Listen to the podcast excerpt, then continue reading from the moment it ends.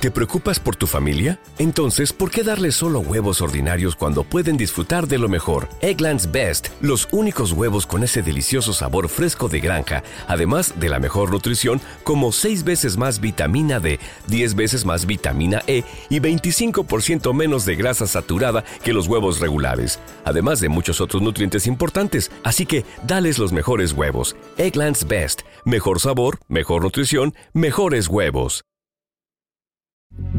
Los criminólogos dicen que no existe el crimen perfecto. Lo que existe es el crimen mal investigado. Siempre, en cualquier investigación, aparece una pista clave que lleva hacia el asesino. Encontrémosla juntos, repasando este caso abierto. Hola a todos, mi nombre es Adrián y en cada video repasaremos todos los detalles de los más terribles casos criminales. Antes de empezar, no te olvides de suscribirte y déjame tu me gusta para que pueda seguir trayéndote el mejor contenido de investigación. Recuerda también activar la campanita, ya que estaré subiendo videos tres veces a la semana. Empecemos. El asesinato de Bianca Moreno La Bastida. Bianca Moreno La Bastida era una joven mujer de 31 años, con una personalidad encantadora. Hacía amistades con facilidad y le faltaba eso que los latinos llaman malicia. Confiar tanto en la gente que la rodeaba la condujo hacia un terrible final. Bianca tenía el mismo nombre que su madre, doña Bianca la Bastida. Fue hija única y la relación entre ambas era muy estrecha y afectuosa. Desde pequeña, destacó en el colegio por sus buenas calificaciones y se mantuvo como estudiante sobresaliente a lo largo de toda su vida. Bianca vivió en España durante 10 años porque se fue con una amiga de su madre que quiso darle la oportunidad de conocer Europa y familiarizarse con otras culturas fuera de México. Para madre e hija, la separación fue dura, pero entendieron que era muy conveniente para Bianca hacer ese viaje. Tras vivir año y medio en Barcelona, la chica obtuvo la residencia, pues cumplió todos los requisitos exigidos por las autoridades españolas. Trabajó para ganarse la vida y así conoció a Alan, de quien se enamoró y fue su único novio en España. Con él mantuvo una relación durante nueve años. Incluso ambos decidieron ir a vivir a México, pues Bianca pensó que podían tener buenas oportunidades en su país. La pareja pensó en ir a vivir a Veracruz, pero doña Bianca consideró que en esa zona del país había mucha violencia y les aconsejó buscar un sitio más idóneo. Fue así como se decidieron a instalarse en Playa del Carmen, Quintana Roo, donde pensaron sentar las bases para su nueva vida. Sin embargo, el destino tenía varias sorpresas desagradables para Bianca y Alan. En 2017, la joven finalizó su carrera en Administración de Negocios en la Universidad de la Ribera Maya le apasionaba estudiar y también pensó que esos conocimientos podían ponerlos al servicio de sus proyectos personales y los planes conjuntos con Alan. Pero su vida dio un giro inesperado. Bianca se hizo fanática del CrossFit, se fue metiendo de lleno en ese mundo, le dedicó muchas horas de su vida al gimnasio y creó vínculos con nuevas amistades del fitness. Para ese momento, la relación de la pareja se enfrió y fue Bianca quien decidió dejar la casa que compartía con Alan en enero de 2018. Tras la separación, la joven se mudó a la vivienda de Adi, una compañera del gimnasio donde trabajaba como instructora de CrossFit. Bianca pagaba por el alquiler de una habitación y con sus ingresos de las clases de CrossFit y un salario de medio tiempo en una tienda pudo vivir sin aprietos económicos. Pese a la separación de su pareja de tantos años, Bianca no perdió su alegría. Su mamá recordó que, aun cuando pasó por un momento difícil, siempre estuvo dispuesta a ayudar a la gente y a ofrecer una sonrisa o una frase de apoyo a quien lo necesitaba. La sonrisa de Bianca se apagó el miércoles 21 de febrero de 2018. Sin embargo, el día comenzó como cualquier otro y nada pareció presagiar los terribles hechos que estaban por ocurrir.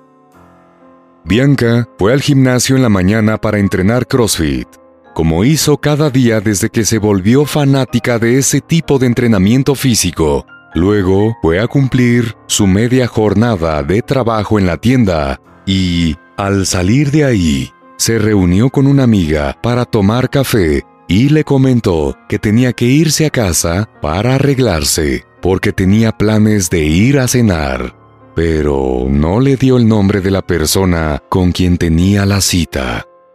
Lo que sucedió después es algo que nadie ha podido explicar a ciencia cierta. La joven mujer fue brutalmente atacada dentro de la casa que compartía con Adi, su compañera de gimnasio y otro Rumi. Supuestamente se trató de un asalto que salió mal y terminó en homicidio. Pero doña Bianca, a quien la vida le cambió para mal esa fatídica noche, nunca creyó en esa hipótesis sobre el móvil del crimen de su hija. Bianca fue encontrada por Adi en la casa que compartieron.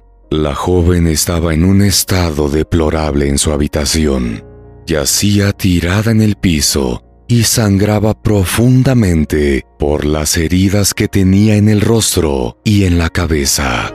No era capaz de articular palabra y se debatía entre la vida y la muerte.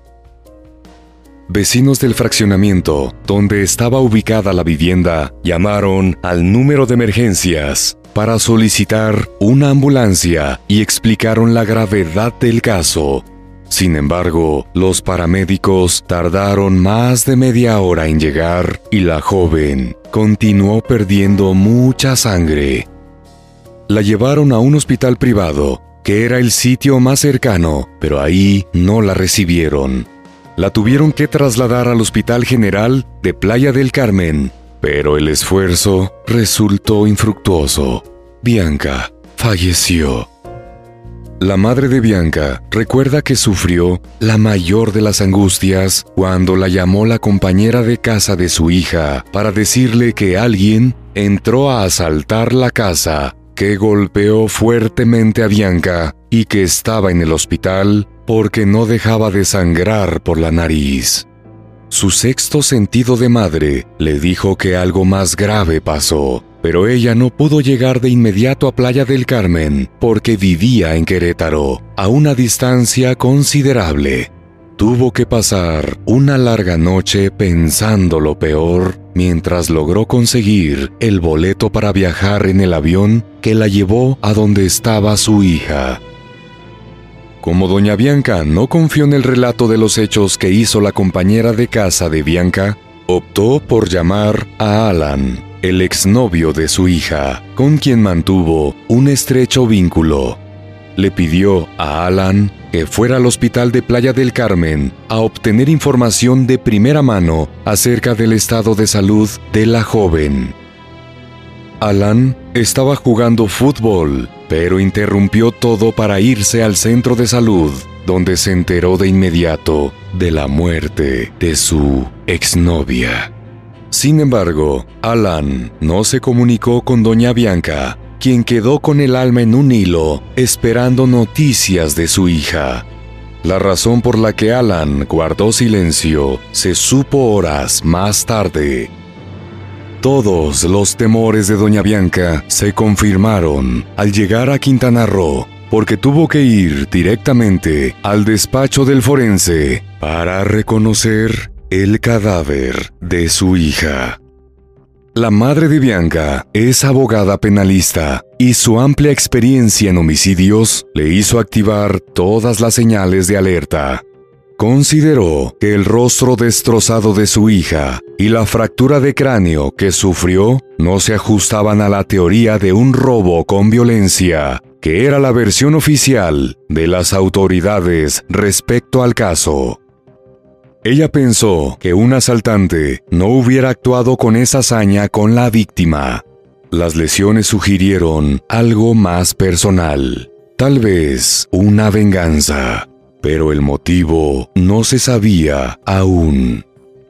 Además, el supuesto ladrón solo se llevó la computadora Mac de Bianca, aunque en su habitación y en el resto de la casa habían más objetos de valor. Definitivamente, algo no encajó bien en esa teoría. Aunque desde el primer momento el asesinato de Bianca se clasificó como homicidio doloso por un robo con violencia que derivó en asesinato, la policía tuvo actuaciones contradictorias.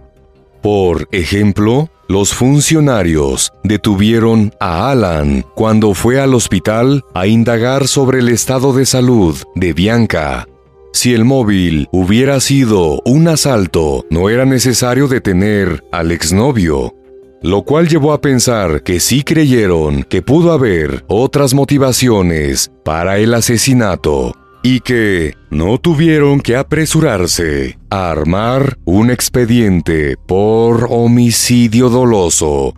Alan permaneció horas respondiendo preguntas a los investigadores. Y esa fue la razón por la cual no pudo llamar a su ex suegra para decirle que al llegar al hospital se enteró de que Bianca murió. El joven se quejó después del trato poco cortés que recibió por parte de los funcionarios policiales y dijo que sintió que su vida corrió peligro. Alan decidió irse de México y retornar a España con su familia, pero quiso explicar los motivos de su viaje en una publicación en Facebook. En el texto dijo que la policía trató de inculparlo a él pese a que la noche del crimen estuvo muy lejos de donde Bianca vivió y solo se enteró de que había sido agredida cuando recibió la llamada de Doña Bianca. En ese momento, él estaba jugando fútbol y tuvo testigos suficientes que podían avalar su coartada. También dijo que fue a la oficina de la fiscal en jefe a dar información valiosa pero no le prestaron atención y lo refirieron a la policía. Alan no confió en la policía porque consideró que los funcionarios a cargo del caso estaban haciendo lo posible por encubrir el crimen y proteger al culpable afirmó que los testigos estaban intimidados y que toda la investigación fue sesgada para mantener impunes a los responsables y tratar de inculparlo a él. Insistió en saber quiénes fueron los responsables, es decir, que no fue una sola persona. Pero Alan no era el único inconforme con la forma en que las autoridades condujeron la investigación.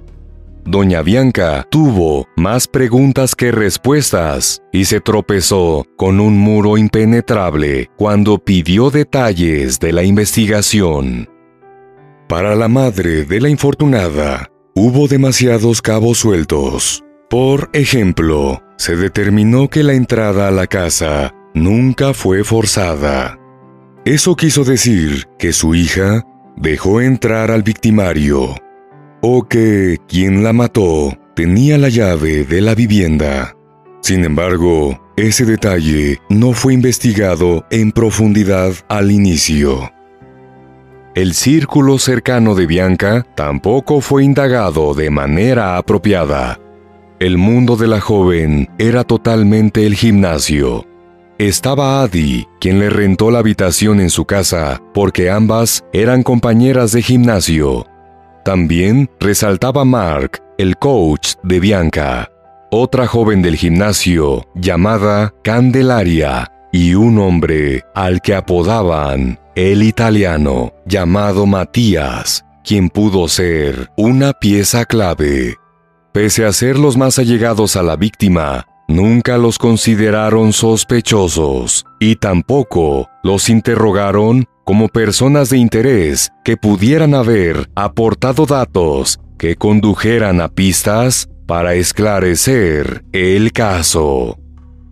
En las primeras indagaciones, vecinos dijeron que la noche del homicidio vieron discutir a Bianca con un hombre y la descripción que dieron coincidía con la de Matías, quien tenía un interés romántico en Bianca. Esos mismos vecinos llamaron al 911, pero nadie acudió al llamado para poner fin a la discusión. Estas afirmaciones iniciales de los testigos fueron cambiadas en nuevos interrogatorios en los cuales dijeron que no vieron nada. Por esa razón, los allegados a la víctima consideraron que los amedrentaron para que no hablaran. Rubén Pat, reportero y director del portal Playa News, estuvo siguiendo el caso y estaba dispuesto a testificar Incluso le dijo a doña Bianca que no desistiera de pedir justicia, porque no fue un caso de robo con violencia. Por desgracia, fue asesinado al salir de un restaurante y sus publicaciones desaparecieron de Internet. Por estas y otras razones, desde el día del reconocimiento del cadáver, doña Bianca se dedicó a luchar porque se hiciera justicia, que se considerara el caso como un feminicidio y se desechara el móvil del robo con violencia. Relató que las omisiones y negligencias por parte de las autoridades comenzaron desde el hallazgo del cadáver pues la escena no fue asegurada para realizar los análisis necesarios. Entró y salió tanta gente del lugar que la escena del crimen fue contaminada. Tampoco hubo un peritaje en mecánica de hechos y la necropsia de ley se realizó mal.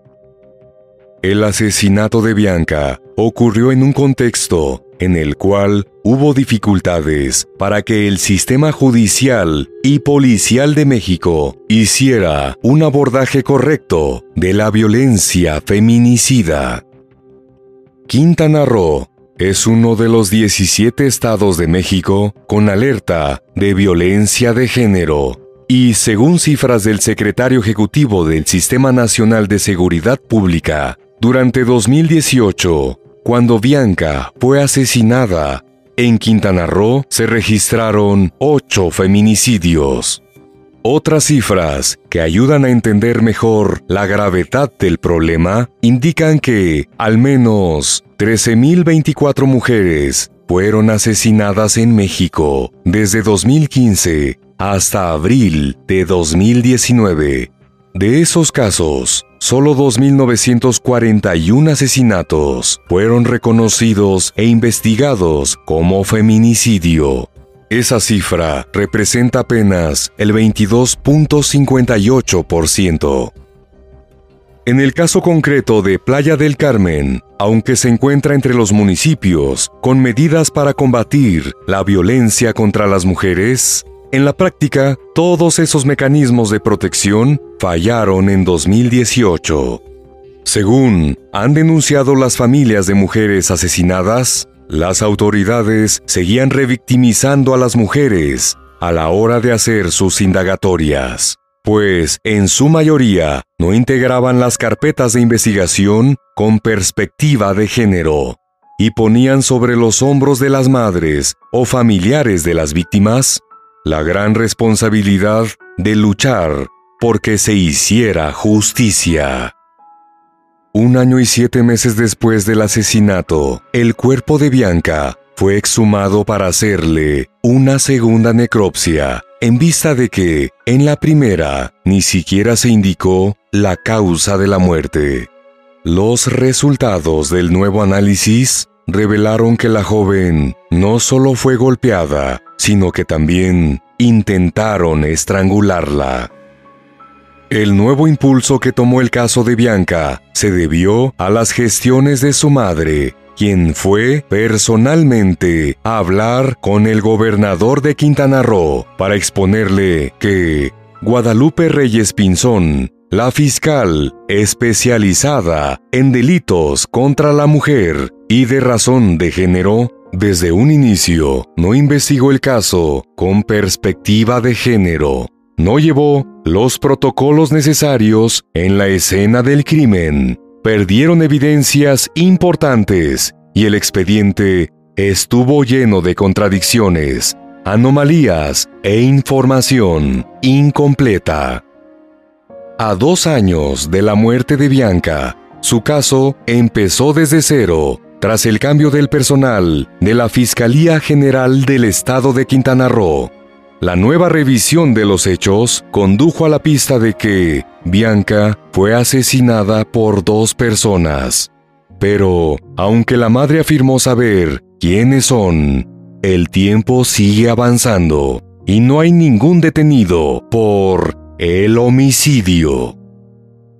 Quedan en el aire varias interrogantes sobre el entorno cercano de la víctima como el por qué los compañeros del gimnasio no escribieron ni una palabra de despedida para Bianca, pese a que su vida giraba en torno al CrossFit y todo lo que hacían juntos.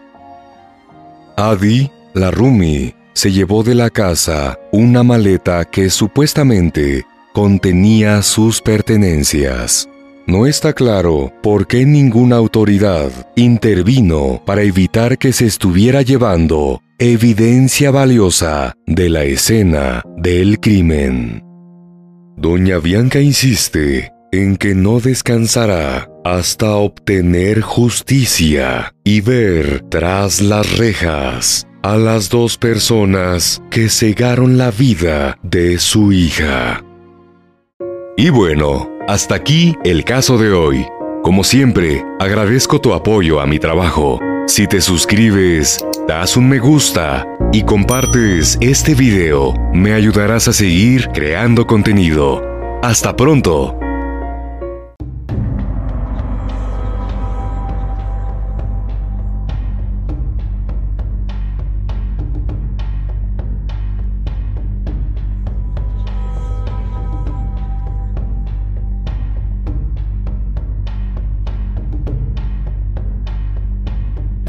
¿Te preocupas por tu familia? Entonces, ¿por qué darles solo huevos ordinarios cuando pueden disfrutar de lo mejor? Eggland's Best, los únicos huevos con ese delicioso sabor fresco de granja, además de la mejor nutrición, como 6 veces más vitamina D, 10 veces más vitamina E y 25% menos de grasa saturada que los huevos regulares, además de muchos otros nutrientes importantes. Así que, dales los mejores huevos. Eggland's Best, mejor sabor, mejor nutrición, mejores huevos.